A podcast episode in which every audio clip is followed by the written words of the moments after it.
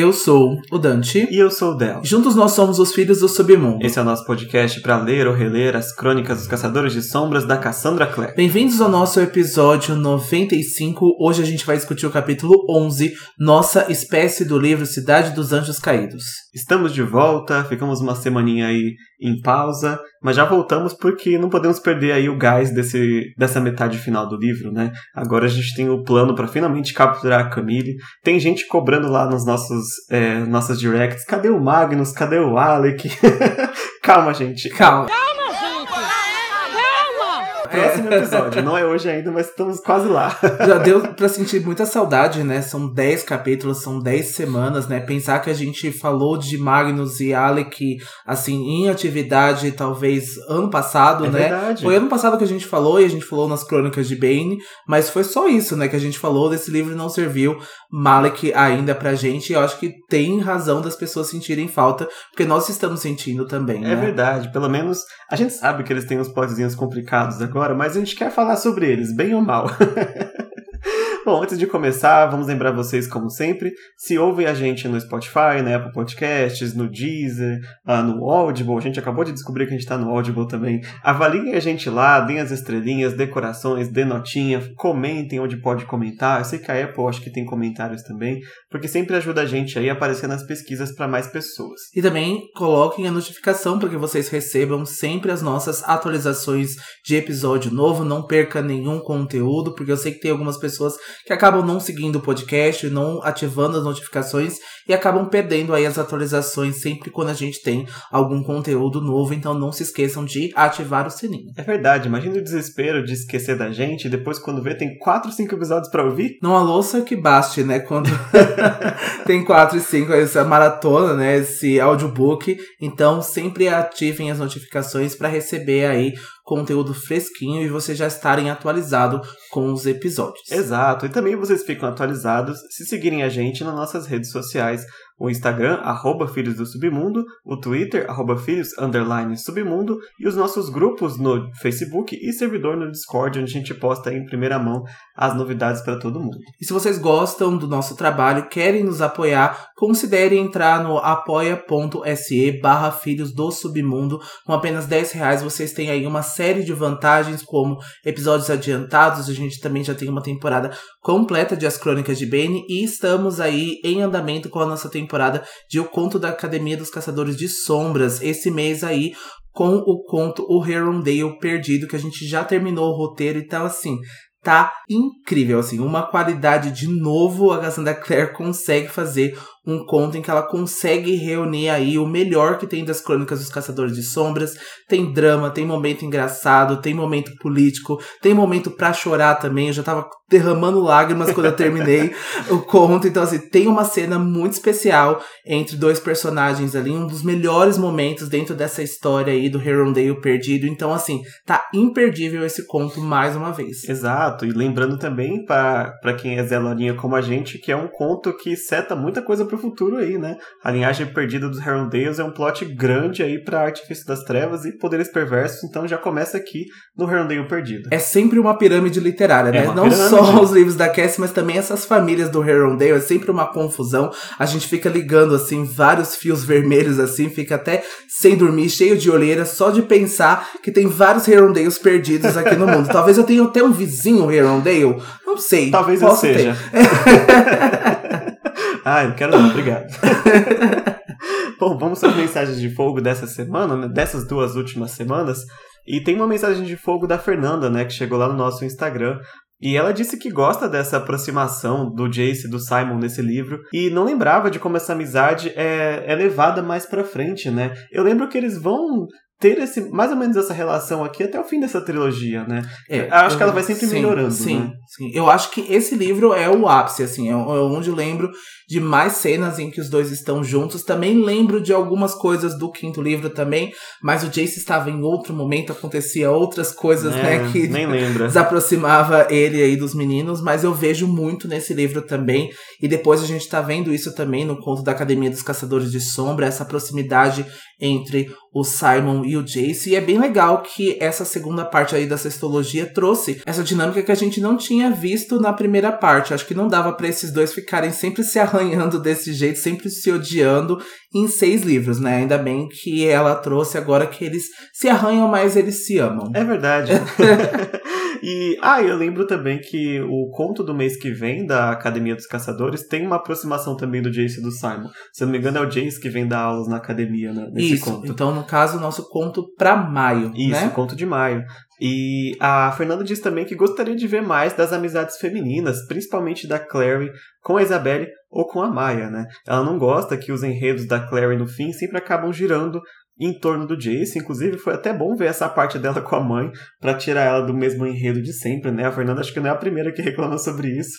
E como é bom ver a Clary fazendo outras coisas, né? É, eu, eu entendo super esse saque agora de reclamação, de, É. de ver a Clary sempre, né, amarrada às tramas do Jace. Os, os dois são, né, o casal principal, então eles vão estar atrelados até o fim, e isso é legal também, mas a gente gosta de ver essa proximidade. Eu gostaria de ver mais disso. A gente pôde ver muito disso, acho que em Shadowhunters, né, na adaptação. A gente viu uma proximidade da Isabelle, né, com a Clary, já tiveram várias cenas das duas juntas por ter mais tempo, né, de tela, por ser aí mais minutos, né? Então eles conseguiram trazer uma amizade delas. E eu gostaria, né, que a gente tivesse talvez mais contos, uma proximidade talvez em The Wicked Powers. Eu acho que seria bem interessante de ver. E hoje a gente tem um momento super especial que a gente aqui, né, aclamou e a gente ficou muito feliz com que a gente recebeu de cena dessas duas hoje, né? É verdade, são muito raras nos livros, né? E a gente foi servido aqui no no episódio de hoje, então já aguardem aí. Teve um comentário da Bru Justino também lá no Spotify,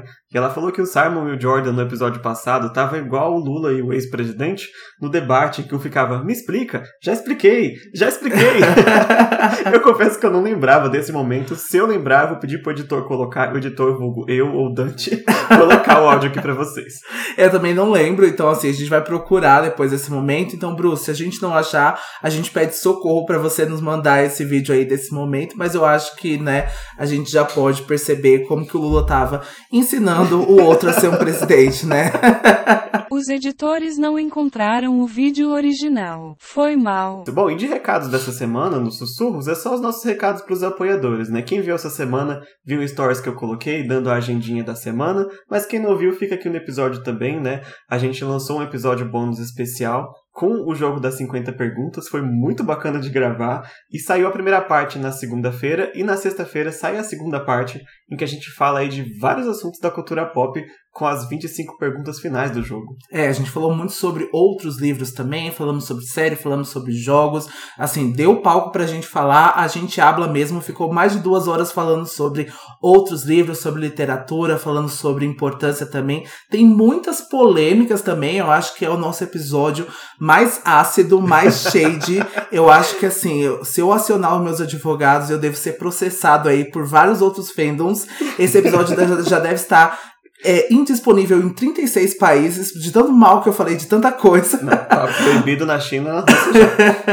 Mas foi muito legal, foi muito interessante a gente falar de outras coisas também, outros assuntos. A gente lê bastante, a gente consome bastante outras coisas também. E a gente nem sempre tem a oportunidade de falar aqui, né? Já que a gente só tem aqui viciado, né? Zé Lorinha de Cassandra Clare. E vocês só querem saber de Cassandra Clare. Mas lá no nosso Apoia-se, agora tem aí a oportunidade para vocês conhecerem os nossos gostos, que particularmente são muito bons. Então acreditem aí no nosso gosto, porque todas as nossas indicações aí merecem o- a sua- as suas lidas e as suas assistidas. Humildemente falando.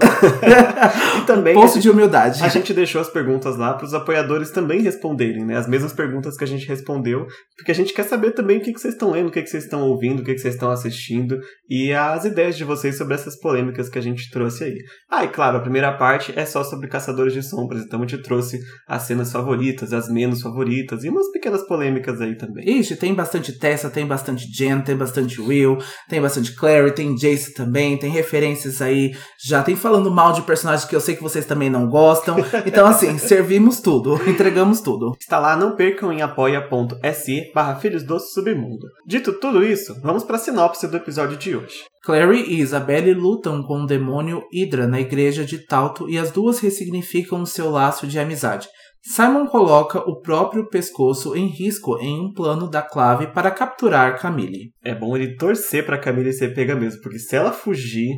Olha, eu sinto muito, Simon. Eu sinto muito. Se ela sair com o ranço de você. Bom, e quem lembra do capítulo passado, ele terminou com a Clary sendo atacada aí por um demônio, né? Ela entrou ou invadiu a igreja de Talto e acabou tendo uma surpresa aí ela não esperava. É exato, a gente viu, né, a última cena da Clary gritando e a gente começa com ela gritando agora quando o demônio vai avançar pra cima dela e ela vai pular quase por um instinto, né, para trás do altar e a gente vê que o treinamento está começando a surgir efeito na Clary finalmente. A gente ficou bem orgulhoso aí da nossa menina mulher. e a... É que os treinamentos com Jason não tá só pra namorar de fato, É. né? Ela tá trabalhando mesmo. E a gente vai explicar um pouquinho sobre o demônio Hydra, né? Que essa é a primeira e última vez que a gente vê esse demônio nos livros. Este em particular tem três cabeças, a pele preta esverdeada e a mandíbula é enorme e também tem o tamanho de uma geladeira. Eles são cegos e não muito inteligentes e são mais usados como guardiões e protetores de lugares, como a gente vê aqui. Mais um demônio grande e burro que serve de guardião, né? Exato. É por isso que eles não voltam mais. Enquanto isso, lá na galeria, né, no, no topo da igreja, o- os membros ali do, do culto, vamos chamar de cultista por enquanto, porque eles parecem muito cultistas, né? Ficam assistindo ali completamente calados, enquanto a Clary tá se matando com a criatura ali embaixo. então a Clary se armou com aquele atame que estava marcando, né, a Bíblia deles. Quem lembra do atame é aquela lâmina, né, que a gente comentou, que também é uma lâmina Wicca. Ela usou aquela lâmina porque, por algum motivo, ela veio desarmada para esse lugar. Eu não sei se ela nem pode ficar tirando arma no instituto, né, enquanto ela tá em treino. Mas ela se armou com o atame e enfiou com força no pescoço de uma das cabeças da Hydra. É uma pena que não serviu pra nada, né? Porque aquele Atami não tem nenhum símbolo marcado, ou seja, né, não é uma arma de caçador de sombras e não vai fazer com que o demônio morra, né? Os símbolos vai impedir que os demônios consigam se curar e logo a Hydra se recupera do golpe que ela levou e na confusão a Clary acaba se cortando com essa própria adaga, coitada, mas ela consegue marcar um símbolo de Enkele, né, mais conhecido aqui para todo mundo como o símbolo de poder angelical no cabo, né, desta arma enquanto ela vai fugir da Hydra por algum momento, né? E durante essa luta, os cultistas da igreja vão desaparecer da galeria, deixando a Clary sozinha com a criatura. Eles não gostaram do show, foram não, embora. Não. e é legal que a Claire ela vai pensando muito rápido aqui, né? No meio do combate, ela consegue parar e marcar o símbolo quando ela vê que não deu efeito, né? Isso é muito, muito pensa rápido dela, muito bem feito. É, né, dessa agilidade toda, né? Então, o treinamento ele não está só servindo também para parte física também. Eu acho que ela tá se tornando mais ágil, né? Ela tá conseguindo se tornar mais lógica aí de acordo, né? Porque o Jace já deve ter explicado para ela que situações como essa, né, que ela vai se encontrar desarmada, ela precisa contar com a lógica dela, ela precisa contar com a criatividade dela, né? E a gente sabe que a Clary é muito criativa mesmo e acho que é por isso que ela está conseguindo se dar tão bem nessa luta com um demônio que aparentemente é muito forte, né? Exato. Então, assim, é um demônio guardião, né? Um demônio enorme, né? Ida, três cabeças. Então, sempre quando a gente fala, né? Cortou uma, outra aparece. Então, você tem que colocar, cortar as três, né? De uma vez para que ele morra. Então, eu acho que agora ela tá se adaptando, tá indo, tá mandando muito bem. É, eu adoro isso. Eu acho que isso é muito dela, né? Essa é a mesma Claire que enfiou um sensor na boca de um demônio no primeiro livro, né? Sim. Sem treino. Imagina com treino. E, de novo, eu repito, eu não lembro que episódio que, eu- que a gente comentou isso, né? Mas é uma a parte que eu mais gosto aqui da, dessa Clary lutadora dos livros, que eu sinto que o crescimento dela é muito natural, né? Ela tem medo, é normal ter medo, você vê que ela acabou gritando, né? Mas o treino dela para ela se recupera e parte pra cima, né? Não é de repente ela virou uma super guerreira que consegue fazer qualquer coisa, né? Sim. É algo que vai crescendo nela aos poucos, né? E demorou, estamos no quarto livro aqui e faz muito sentido, né? Em três meses ela já tá ficando eficiente. É, eu acho que todos eles sentem medo, eu acho que todos eles consideram isso, eu acho que é importante que não paralise você, né? Eu acho que a Isabelle é também outra pessoa que pode sentir muitos medos, pode sentir insegurança também, mas ela consegue se adaptar melhor, né? Consegue achar um equilíbrio para poder lutar. Então eu acho que isso não impede. Eu acho que o medo, ele é um sentimento importante que a gente deve sentir para que a gente se tenha segurança e a gente coloca importância em algumas coisas, né? Então eu acho que é isso que faz deles serem os caçadores de sombras melhores, né, a cada dia, a cada treinamento. Exato. E a experiência também colabora muito, né, para ter essa segurança aí. Mas enfim, a Clary marcou, né, a, a, a Watami conseguiu acertar uma das cabeças. A gente vai ver que agora sim a cabeça sente né, o impacto da lâmina, ela vai cair, e aí o resto das duas cabeças vão arrastar a terceira pelo resto da batalha daqui em diante. Mas ainda assim, como o Dante falou, são duas cabeças que vão avançar para cima da Clary, e elas continuam se colocando entre a porta e a, e a Clary para que ela não saia. Só que agora a luta vai terminar de repente quando vem um brilho prateado que enlaça e arranca as duas cabeças restantes porque agora vamos lembrar do capítulo passado que a Claire mandou mensagem para alguém, né, para vir aqui com ela na igreja, e esse alguém chegou agora no melhor momento possível, e a Isabelle Lightwood, o seu fiel chicote aqui, já arrancando a cabeça das hidras restantes. É, entrou como uma Mulher Maravilha, né? É. Eu, eu, pensei na, na cena da mulher. Eu até a guitarrinha no é, fundo. É, eu escutei assim a guitarrinha, aquela coisa mais enevoada, assim, a Mulher Maravilha entrando, a gente só vendo o chicote dela entrando, foi épico, assim, um momento clássico de Isabelle. eu adoro, eu não lembro a fala exata que ela fala, mas ela entra e ela fala: Nossa, mas você se envolve com cada coisa, hein? Infelizmente, a gente vai dar uma paradinha aqui para ver o que, que o Simon está fazendo, né? Quem lembra da sinopse, o Simon tá atrás da Camille e agora sim vamos ver se esse plano vai dar certo. Exatamente isso, né? O capítulo vai nos levar para o Simon alguns momentos depois da reunião com o conclave. A gente não viu como foi a reunião, ainda não, mas logo a gente vai descobrir mais sobre isso. E agora ele tem se afastado, né, de uma distância razoável do instituto e ele vai usar um jarro com terra de cemitério para convocar a Camille. E ainda é dia, né? E por isso o Walker e o Asher são enviados para buscar e vão conduzir o Simon até o que aparenta ser um banco abandonado e empoeirado. A Cassandra gosta de colocar esses lugares assim meio inóspitos, né? Coloca assim esses lugares abandonados aí para colocar os vampiros para poder fazer essa reunião e de fato esse banco existiu, né? A gente colocou também no nosso guia visual lá para os apoiadores porque esse banco existiu e ele faliu, então tem toda uma história aí de novo, né, com esse local que ele faz parte aí da realidade. É, a, Cassie conhece muitos locais abandonados de Nova York.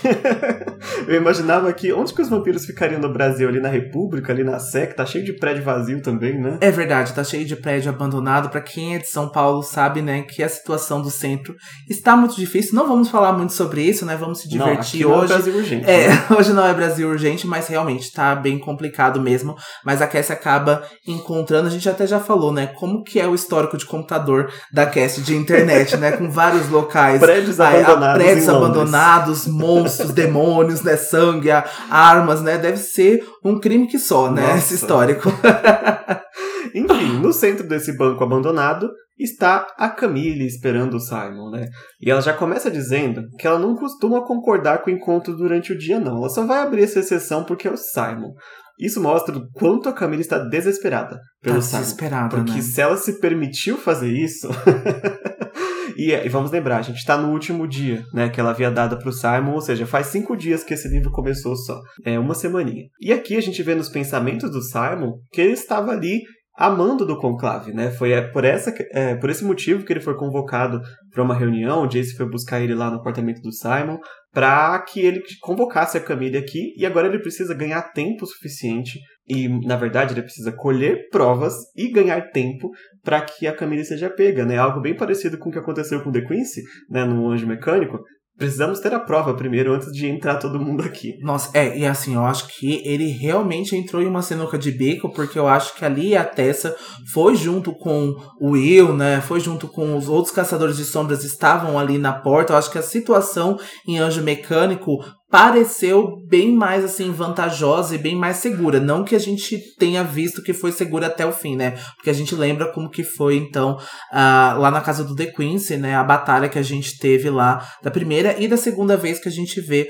o The Quincy em Anjo Mecânico, mas agora, né? O Simon faz parte dessa espécie, mas ele não entende muitas das coisas, ele não entende muito dessa condição da política, como que isso é, o que que ele está, né? É colocando em jogo ali Eu acho que a gente entra muito nessa discussão nesse episódio. O Simon vai acabar pensando, né, mais lá pro fim ali, entre as filosofias dele, o que que ele acaba realizando, o que que isso faz dele, né? Porque agora ele é um vampiro que está sendo usado pela clave, né? Eu acho que é importante a gente fazer essa investigação da Camille, né? Então tem essas provas, o que as provas dizem, né? É que levam a ela, né? Como aí a autora disso tudo, mas eu acho que é um vampiro delatando a sua própria espécie, Exato. né? Isso colocando ela em isso. Eu acho que isso é muito importante também. Eu acho que isso não passa despercebido para o livro, não passa despercebido para os personagens. E eu acho que pra gente também não passou, né? Exato. E é um paralelo perfeito de novo com o Anjo Mecânico, que a Camila estava na posição do Simon, né? É de verdade. trair a própria espécie e agora ela foi traída. Olha que mecanismo. E a Camila entende, né? Ela vai dizer que ela entende que o Simon veio ali para aceitar as condições do acordo que ela fez para ele, né? E ela diz que dificilmente ele teria coragem de ir até ali para recusar a proposta na cara dela, né? Uhum. E apesar de muitos temerem o temper temperamento da Camille, ela diz que o Simon não tem nada a temer com ela. Ela ainda continua jogando, né? A gente sabe que a Camille é uma vampira muito antiga, né? Muito anciã. E ela tem aí alguns poderes, ela pode manipular, né? Ela faz com que os vampiros sintam uma vontade de contar as coisas para ela. E ela tá jogando muito aí, né? Esse jogo mental com o Simon, mas ela também acabou desacreditando muito do Simon, né, do poder aí de mente dele, que ele tá realmente mentindo ali na cara dela, é. né? Ele tá ali na poker face, né, segurando ela até que a Clave chegue, e eu acho que ela não contava com isso também, né? Não, aqui ela foi muito arrogante, né? Porque ela acha que ele só pode ter vindo aqui para aceitar o acordo. Não foi por nenhum outro motivo, não foi para me negar, e assim, trair nem passou pela cabeça dela. E Exato. ela é muito prevenida. Sim. Então, de fato, ela tá muito desesperada para pegar o Simon. E aqui começa a fase 2 do plano, porque o telefone do Simon vai começar a vibrar de repente. E ele vai fingir que vai atender uma ligação, né? Mas na verdade ele vai pegar o celularzinho dele e tirar várias fotos da Camille para enviar para alguém, né? E nisso, pensa, estamos em 2007, aquele celular que abre assim, flip, né? Só que a Camille está muito irritada pelo desrespeito do Simon de atender uma ligação na frente dela enquanto está em reunião com ela. Então, assim, por pouquinha coisa, ela não avança ou não toma o telefone dele. Ela tá tipo assim, desliga isso agora. não vou aceitar esse tipo de desrespeito. Na verdade, ela diz que exige mais respeito dos seus serventes e que jamais ele deve fazer aquilo de novo. Olha que, como que já muda, né, o tom da conversa já quase instantaneamente, né? Não, então, acabou. ela fala: "Não, você é o meu convidado, né? A gente é aliado", mas aí agora quando ele faz alguma coisa contrária que ela não gosta, já fica aqui como servente, né? Ela falando: "Você vai me chamar de senhora". vai me chamar de senhora, tá? E é com a voz aveludada assim, ó. Senhora? né? Agora. e assim, eu acho surpreendente ela ter esperado cinco dias. Eu acho que é por isso que ela tá tão impaciente. É. Né? Tipo assim, pra ninguém né, dá cinco dias para tomar qualquer decisão. Né?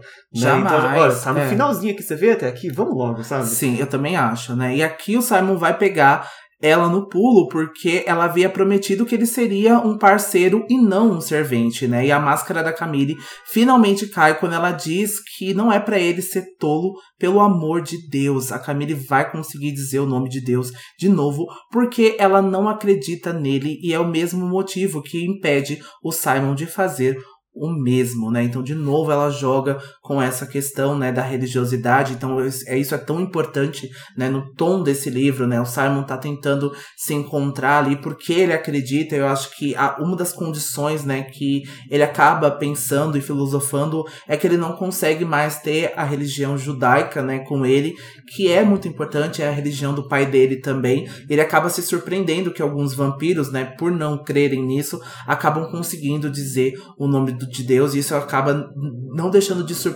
sempre o Simon, né? É verdade, a gente sempre acaba voltando nesse assunto, né? Porque é algo que o Simon tá sempre pensando. Mas aqui meio que torna essa questão da fé uma coisa meio arquivo X, né? Porque quando você acredita, de fato, a magia ali funciona. A magia da fé funciona para o Simon e para os outros vampiros que acreditam, como o Rafael também acredita. Mas para os que não, hum, não tem força. Né? Então tem essa questão também que tá quase canonizada aqui com a fala da Camila, né? Eu não acredito, então a, esta maldição não recai sobre mim, Sim. né? É, Mas pode ser que outras recaiam, né, Camila? Isso custa, né, muito, né, também. A gente pensa que o Simon foi criado dentro dessa religiosidade, foi criado dentro dessa é, doutrina, né, com o pai dele, então isso vem de família, então é muito difícil de abandonar, né. Então a gente pensa que talvez se um dia o Simon abandonasse, né, ou ainda vai custar muito para ele, né, ele ainda teria que viver muito e essas coisas teriam que parar de fazer é, sentido para ele, né? Porque eu acho que a fé ela é uma constituição, né? Ela é uma das nossas constituições é, no mundo que a gente já é trazido a pensar numa fé e a enxergar algo maior, né? Algo entre além da terra, né? A gente já é, os nossos pais já vêm com essas coisas, nossos avós e bisavós, e acho que isso é uma constituição que vai, né, avançando ao longo de gerações e gerações e passando. Então é por isso, né, que os vampiros também sentem isso, né? Eu acho que é particular do The Quincy não acreditar, da Camille não acreditar e isso não fazer parte deles e por isso que eles conseguem quase que cometer vamos assim, nas palavras, né, bíblicas, na palavra da religiosidade, essas heresias, né? Por isso É. que eles conseguem cometer isso. Essas profanações Profanações é. também, sim. E, óbvio, então, depois de tudo isso, que fica claro que não tinha nenhuma parceria, nenhum acordo de parceria em andamento, né? Era só a Camille, talvez testando Simon, ou dando uma chance assim, até porque ela não queria provocar um conflito maior, ou, por exemplo, ele entregá-la por Rafael, ou coisas do tipo. Essa collab era unilateral, né? É. Não era uma collab muito boa. Não era duas blogueiras aí se juntando pra fazer uma coisa por vontade própria, né? Era somente a vontade da Camille mesmo. É, era só aparência, né? E outra, ela não ia aceitar não como resposta, era uma proposta irrecusável. E agora que acabou a paciência dela, ela vai tentar forçar o Simon a assinar um juramento de sangue para evitar que novas desobediências como essa aconteçam. E o Simon, muito inteligente agora, ele não sabe o que é um juramento de sangue, a gente também não sabe, até então o livro não tinha dito. Mas ele já pensou, caramba, aqui no mundo das sombras, essas coisas de juramento, essas coisas com sangue são poderosas. Então eu não sei o que, que é, mas eu não vou assinar isso não. Nossa, eu lembro que quando a gente jogava o RPG Vampiro a Máscara, Máscara tinha o juramento de sangue também. Tinha. E é né? algo assim muito, muito, muito forte, assim, são quando dois vampiros acabam, né, se unindo ali pelo sangue. Então funciona como a gente pensa, por exemplo, em Harry Potter, no voto perpétuo que eles fazem. Então, se um não cumprir, o outro tem que cumprir, e aquilo ali tem a sua dívida, tem a sua cobrança, né? Então, assim, o vampiro pode até morrer, ele pode. Pode acontecer coisas bem piores com ele por não cumprir essa parte do, do juramento, né? Então, se ele desobedecesse a Camille em algum momento, ele jurou pelo sangue dele que ele não faria isso. Então, com certeza, essa dívida, né? Essa cláusula cobraria aí coisas bem ruins do Simon. É, fica a minha dúvida se isso ia ser mais forte ou não que a marca de Caim, né? Vai que ele jura, aí descumpre, será que a marca vai anular ou vai piorar? É, então, eu acho. É, é bem difícil. E a forma como a Cassie trabalha, né, com os juramentos, e a gente já vai ver também em outras séries também, é algo muito forte, né? Então não é quebrado assim tão fácil. Então não tem saídas que não cobrem o seu preço, né? Exato. E pequeno spoiler, essa questão de laço de sangue aí volta a ser trabalhada aqui nessa segunda parte da trilogia também. Então vem a Camille com a sua canetinha e fala pro Simon fazer um corte na própria mão, porque ela mesma deveria fazer, mas ela não é louca, porque ela sabe da marca de Caim. então ele deve fazer um corte na própria mão e assinar ali o papel, sei lá, o pergaminho que ela trouxe pra fazer esse juramento aí. E não é só a Camille que está impaciente, o Archer e o Walker praticamente pegam o Simon pela mão para que ele assine esse juramento logo, né? Ela está enfurecida pelo desperdício do tempo dela e as presas já aparecem nos lábios da Camille, né? A gente tá vendo que ela tá muito impaciente, que ela não está agindo normalmente, então a gente começa a duvidar e começa a prestar atenção que talvez essas suspeitas que a Clave está tendo sobre ela realmente estão, estão verdadeiras, né? Que ela está atacando pessoas mundanas, por isso que ela já tá vendo ali o sangue, ela já tá com as presas de volta, ela tá quase não conseguindo se controlar mesmo. E o Simon, então, é salvo pelo gongo quando um portal se abre dentro do banco e uma dúzia de caçadores de sombras saltam para fora. E aí acabou e a gente vai ver só na próxima cena, porque temos Clary agora. Temos! Eu adorei o momento Caçadores de Sombras Endgame aqui, o portalzinho abrindo. Sim. Mas vamos lá para o Instituto de Nova York, né? Já passou alguns minutos aí e a Isabelle levou a Clary para o instituto para se recuperar, para inclusive tratar a ferida que ela fez com a, um atame nela mesmo, né? e nisso a Clary vai colocar a Isabelle a par da investigação que ela está fazendo, né? Sobre o bebê abandonado lá no Beth Israel, que foi o motivo dela ter ido no primeiro lugar. E a Clary fica até feliz ali de ter alguém que cuidasse dela naquele momento, mesmo que fosse a Isabelle, que não é uma pessoa nos olhos dela muito calorosa, a pessoa mais calorosa que ela conhecia, mas a Isabelle sabia ser gentil quando queria, né? E ali a gente vê, a gente tá no ponto de vista da Claire e é legal ver esse, essa observação sobre a Isabelle, né? Sim, é, eu acho também porque eu acho que como a gente pensa na, na Isabelle, né, ela é uma caçadora de sombras e nesta parte assim de tratamento ela está agindo como uma caçadora de sombras. Então ela não é a pessoa mais calorosa que vai pegar o braço da Clary com maior cuidado e vai aplicar um Iratz ali como o Jace aplicaria na Clary se fosse o caso, né? Então é muito mais objetivo nessa hora, né? É. Então a gente vê que a Isabelle até consegue ser gentil, que ela vai elogiar a Clary pela habilidade dela na luta, principalmente por ter se lembrado de marcar o Atami para ferir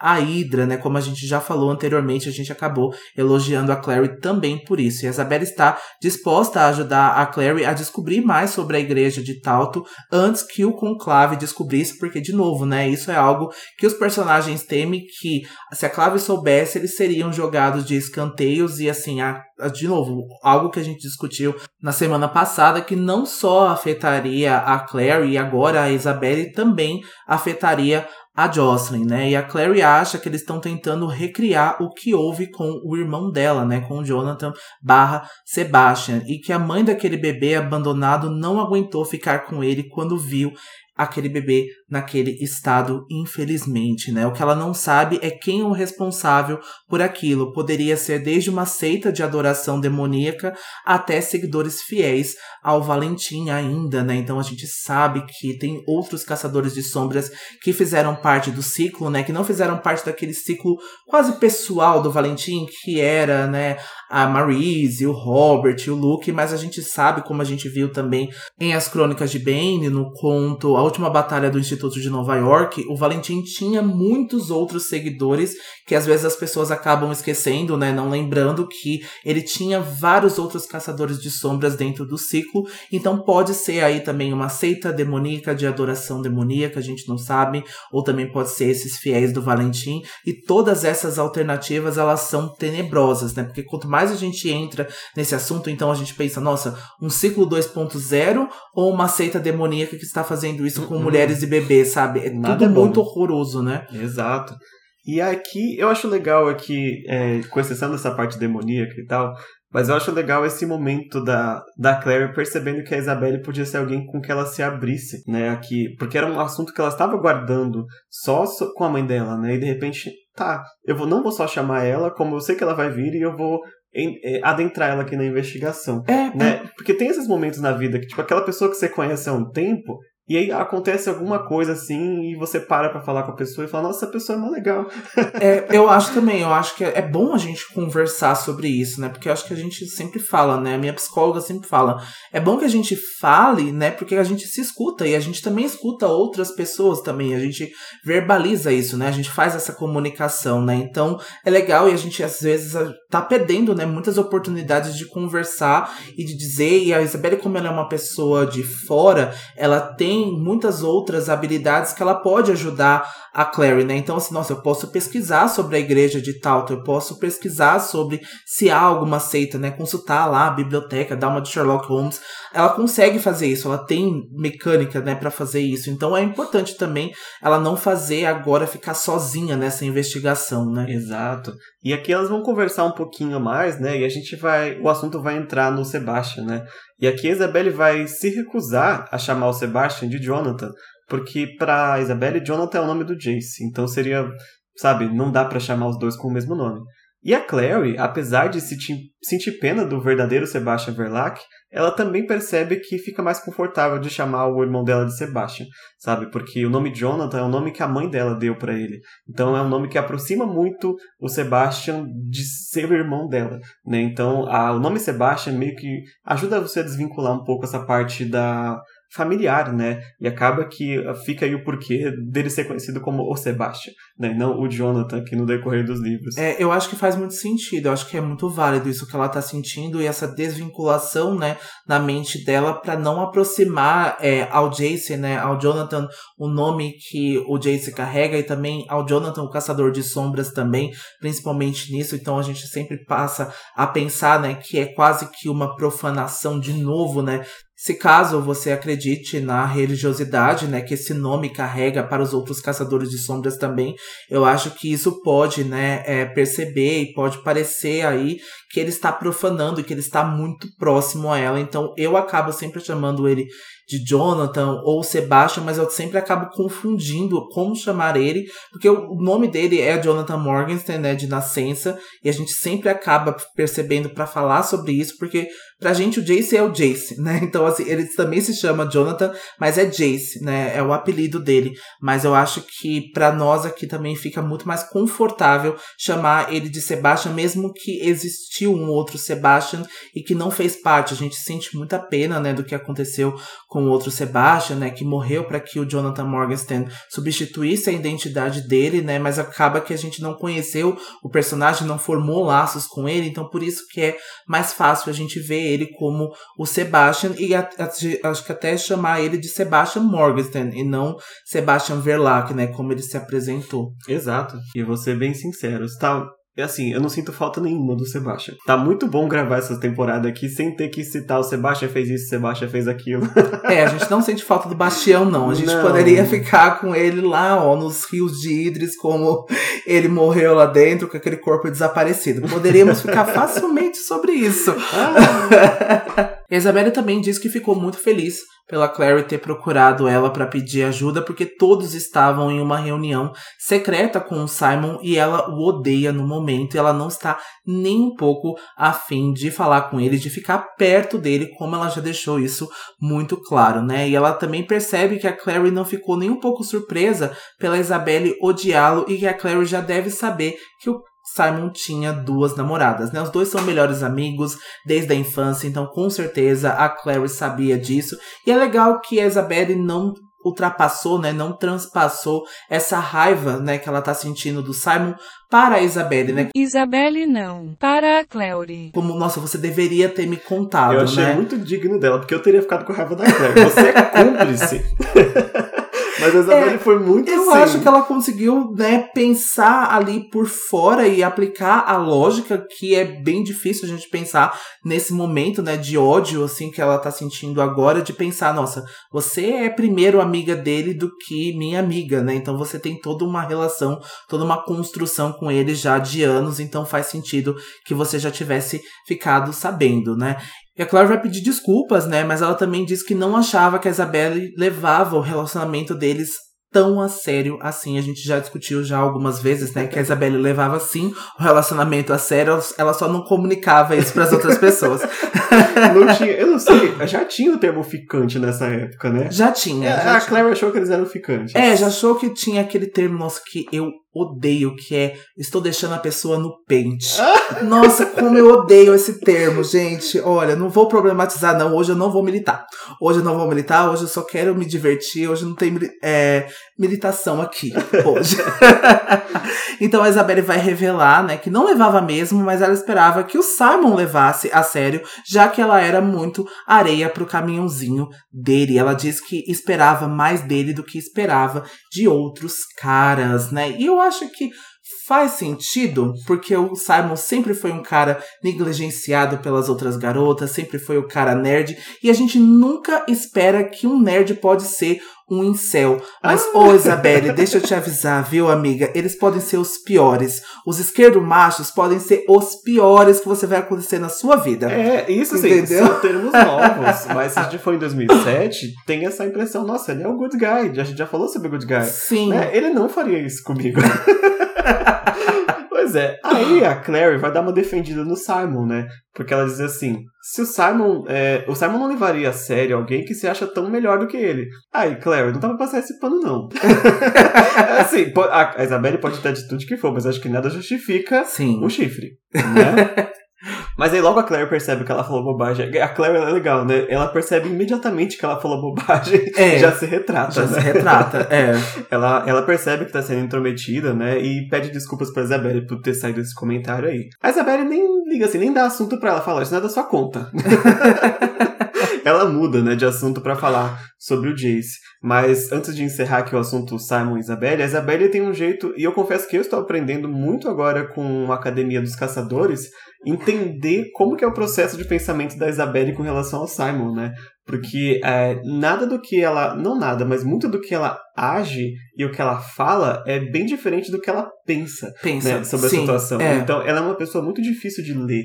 E o Simon custa muito a ler a É. Isabelle, né? Eu acho difícil, eu acho difícil essa relação, essa dinâmica, né? Porque parece que ela se- está sempre testando o Simon, ela está sempre dizendo alguma coisa que é contrária e que o Simon tem que perceber. Eu já acho isso muito difícil já também.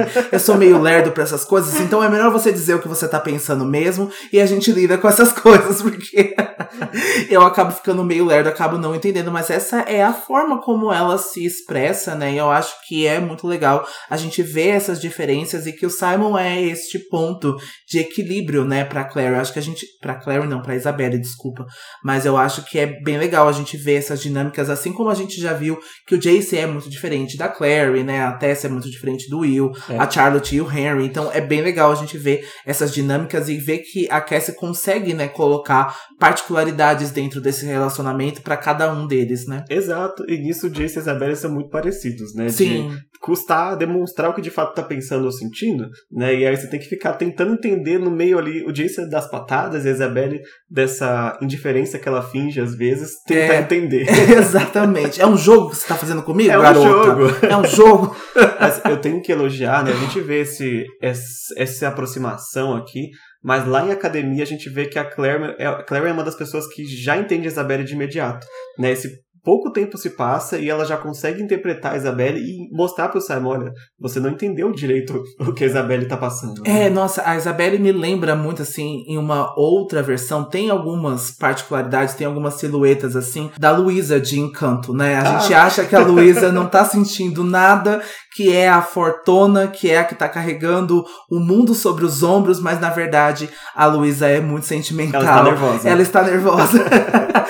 Quando tudo terminar, vou precisar de terapia. Olha só meu olho piscando. Essa música eu lembro, gente, assim, nossa, outra indicação aqui, né? Assistam o Encanto, porque eu chorei em vários outros momentos. Não era pra eu ter chorado, mas eu chorei em vários outros momentos. Eu acho que não tem um filme da Disney que fala sobre relações familiares tão bem quanto Encanto fala, e a gente entender que essas pessoas que demonstram, né, muita fortaleza também sentem muito, né? Estão carregando muitas coisas até o momento que eles não aguentam mais. Exato. Né? Então é muito legal. Acho que resumiu bem a Isabelle, ela é bem É. isso mesmo. Mas enfim, a Isabelle, como não quer ficar entrando no assunto da relação dela, ela vai mudar o assunto para o Jace e a Claire, né? Porque a Isabelle não é cega. Então ela também percebeu que tem alguma coisa acontecendo de estranha aí entre o Jace e a Claire, e a gente vai ter a visão dela, porque ela tá próxima do Jace, né? Ela vai perguntar, só a fins de curiosidade, se a Clary e o Jace já tinham dormido juntos. e o que deixa mais constrangedor a cena pra Clary, né, é que a Isabelle se oferece pra ajudar a Clary caso ela precise de proteção no futuro. Afinal, o anjo não havia dado símbolos anticoncepcionais para os caçadores de sombras. Ele não foi tão generoso assim, ele não pensou a respeito disso, né? E é muito louco, né? Que pa- parece que, que é meio do nada, né? A gente tá no ponto de vista da Clary. Sim. Tipo, nossa, mas eu não tenho essa intimidade assim. Mas a a Isabelle aqui tá sendo muito amiga, né? Tipo, Sim. é o que você deve fazer, né? É, E aqui a, a Cassie também foi super consciente né, no que ela tava fazendo. Sim, é porque eu acho que, né, de novo, né, até a Clary vai perceber isso, né, daqui a pouco, que ela sempre teve o Simon como amigo, né, e às vezes quase que o amigo mais íntimo dela, e ela nunca teve coragem de falar assim com o Simon. Então, às vezes, né, eu acho que algumas pessoas podem pensar, ai, nossa, conversa de mulher, conversa de menina, ou conversa de homem, mas eu acho que às vezes algumas pessoas acabam sentindo, né, é, mais é, vontade de conversar, assim, com algo mais próximo delas, né, então acabam se sentindo mais né? confortável, né? Então eu acho que a Isabelle, até por isso, está falando isso pra Clary, porque ela tá sentindo a necessidade disso, de conversar isso com ela, e a Clary também tá aceitando isso, né? Ela até fala, né, que se caso ela precisar no futuro, ela vai sim procurar a Isabelle para isso, a sua cunhada, o que é um pouco estranho. a Isabelle conseguir, né, é, separar o Jace, né, o seu irmão, para o Jace, tipo, namorado da Clary e que os dois vão chegar nos finalmente, assim, sabe? Nem todo mundo consegue chegar tão rápido Não. assim, né? A Isabelle não tem problema com isso. né? Aqui ela separou muito bem e esse é o jeito da Isabelle, né? Ela tá meio assim.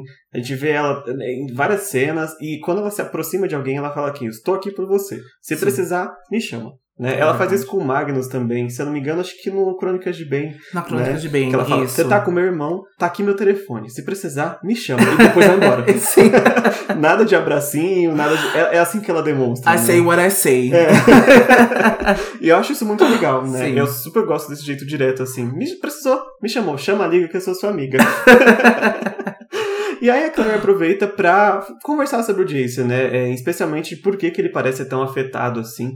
Ela pergunta se ela sabe o que, que tá acontecendo com o Jason, né? Se ele tá bem. E a Isabelle não sabe o que, que é, mas é óbvio que ele não tá bem. E ela diz pra Claire que ela devia ter procurado ela antes pra conversar sobre esse assunto, sabe?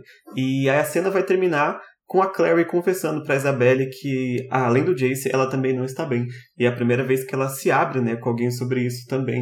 Tipo, eu não tô bem com o que tá acontecendo. Né? É, nossa, que cena legal que a gente teve, né, agora. E com certeza acho que a gente gostaria de ficar nessa cena mais tempo, né, para que a gente visse mais dessa conversa das duas, né, porque a gente viu que uma das últimas co- conversas que a Clary teve de intimidade com a Isabelle não foi uma cena muito legal lá em Alicante, né, no livro Cidade de Vidro, no livro passado, né, em que a Isabelle falou: "Você faz mal pro meu irmão", e agora as duas já estão até conversando a respeito de perda de virgindade e de dos dois dormirem juntos, né, Clary e Jace. Então é legal a gente ver essa cena e a gente gostou muito dessa dinâmica. Gostaríamos de ficar um pouco mais nessa cena, mas agora precisamos falar sobre Camille, né? Sobre Porque Camille. aqui nós falamos sobre Camille.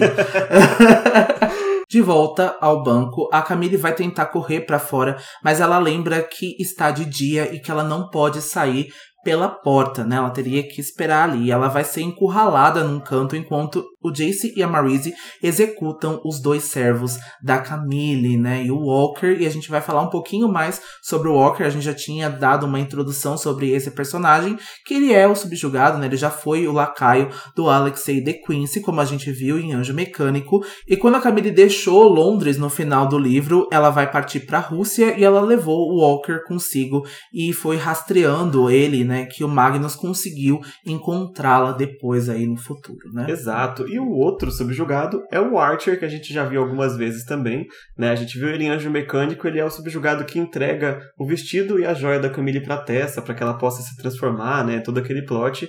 E a gente vê muito mais do Archer em Príncipe Mecânico. A gente vai ver na próxima temporada, porque quando a Camille vai pra Rússia e leva o Walker, ela deixa o Archer cuidando da casa dela e ele fica ali com o Magnus e o Will por um tempo. Nossa, é verdade. Então ele vai ser um pouco atormentado aqui. Ele acabou de falecer, mas a gente vai ver um pouquinho mais do Archer aí no futuro.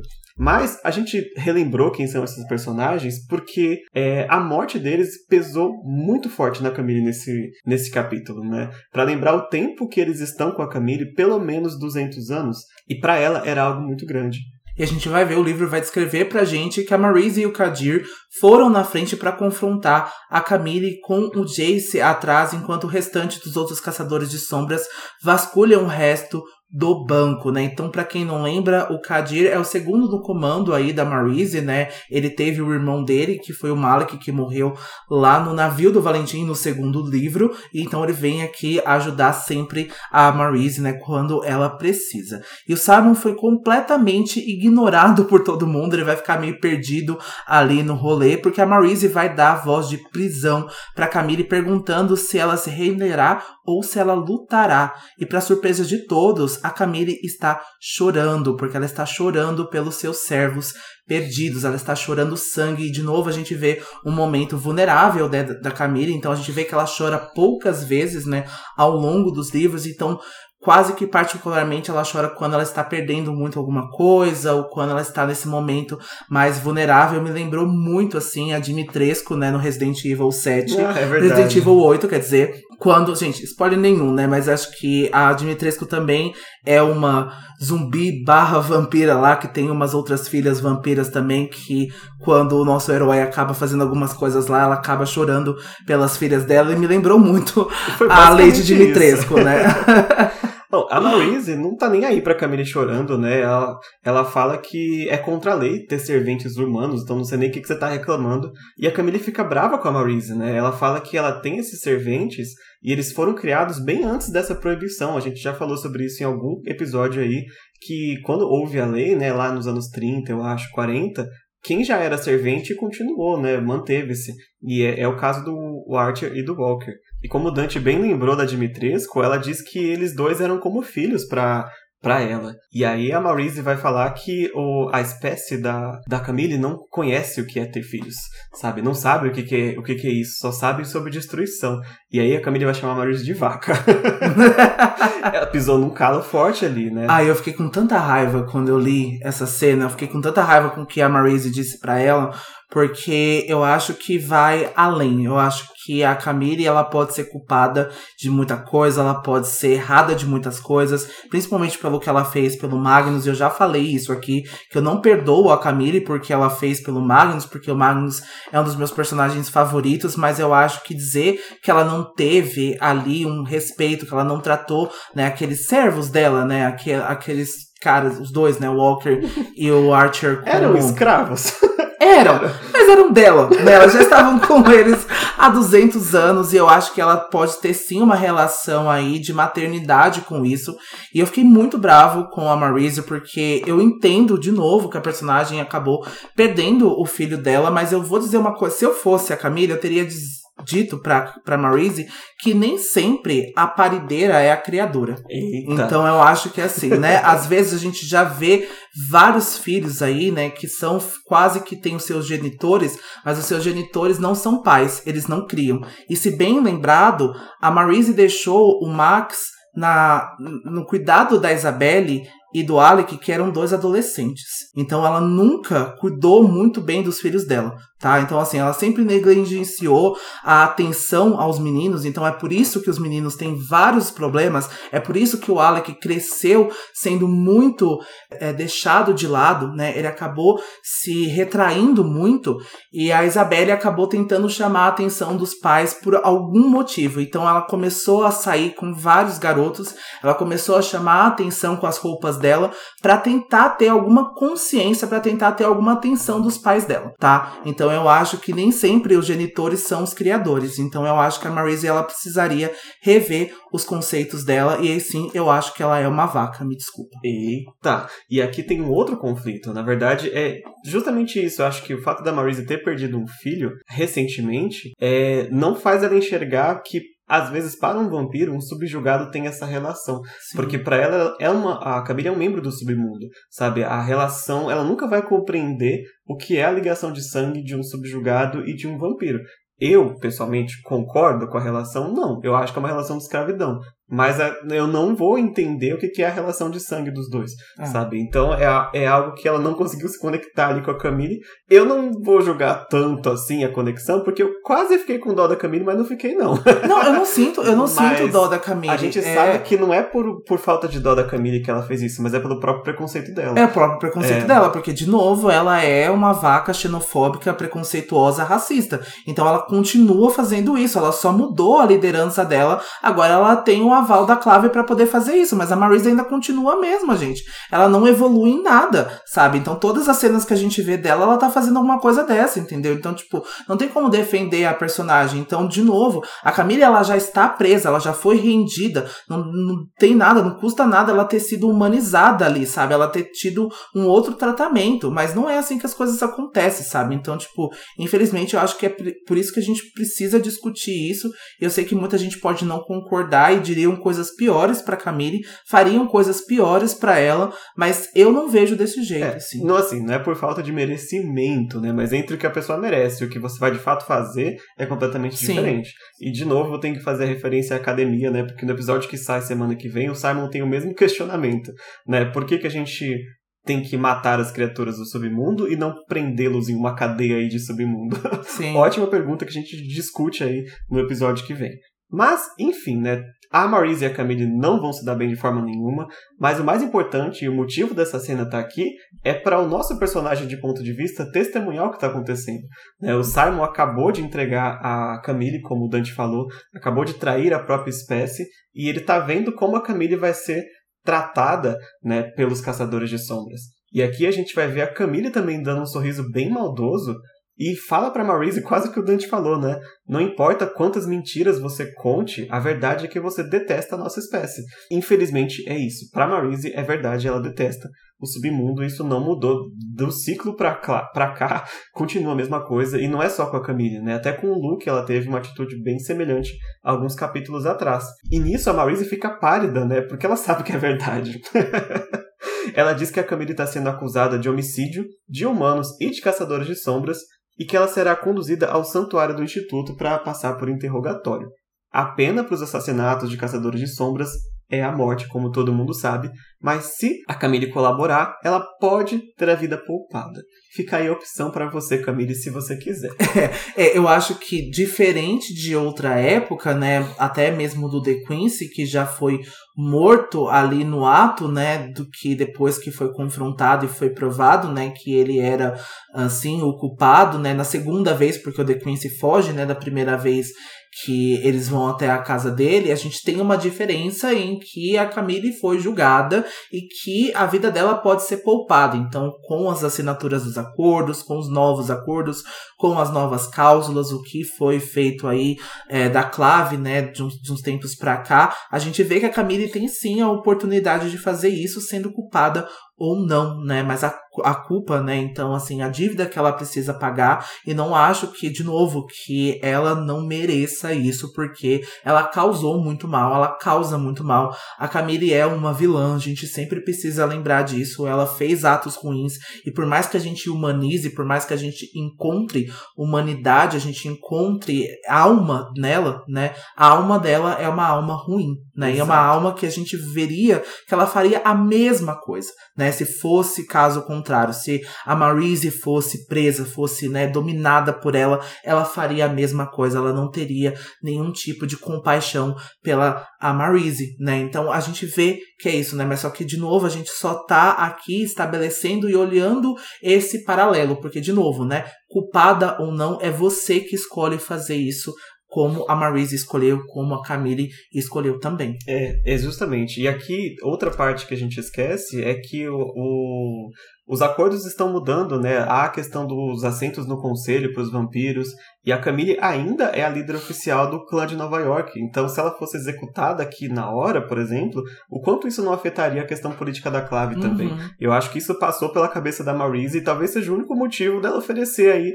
essa, ó, vamos fazer um acordo aqui, Sim. porque me dá informações e eu não te executo agora, porque senão eu vou zoar todo o barraco aqui dos acordos, né? Exatamente. E a Camille não vai aceitar, né, a leniência. Ela diz que eles podem matá-la se eles quiserem, mas ela só irá responder qualquer coisa a uma única pessoa. E ela só responderá ao Magnus Bane. E todo mundo fica em silêncio, né? E aí ela é levada, ela é levada até o portal pelos caçadores de sombras e o Simon vai ficar refletindo, né? Olhando então para os corpos do Archer e do Walker, que apesar de não sentir pena deles, ele também sabe que eles não pediram para ser o que eles eram, né? Eles não pediram para ser subjugados e eu acho que é importante, a gente já falou muito disso na nossa temporada de Anjo Mecânico, que os subjugados eles têm, né, essa relação com os mestres deles, e a gente viu muito do Walker de respeito e de subjugação mesmo e de servente. Eles esperavam um momento, né? E assim, dos 200 anos eles esperavam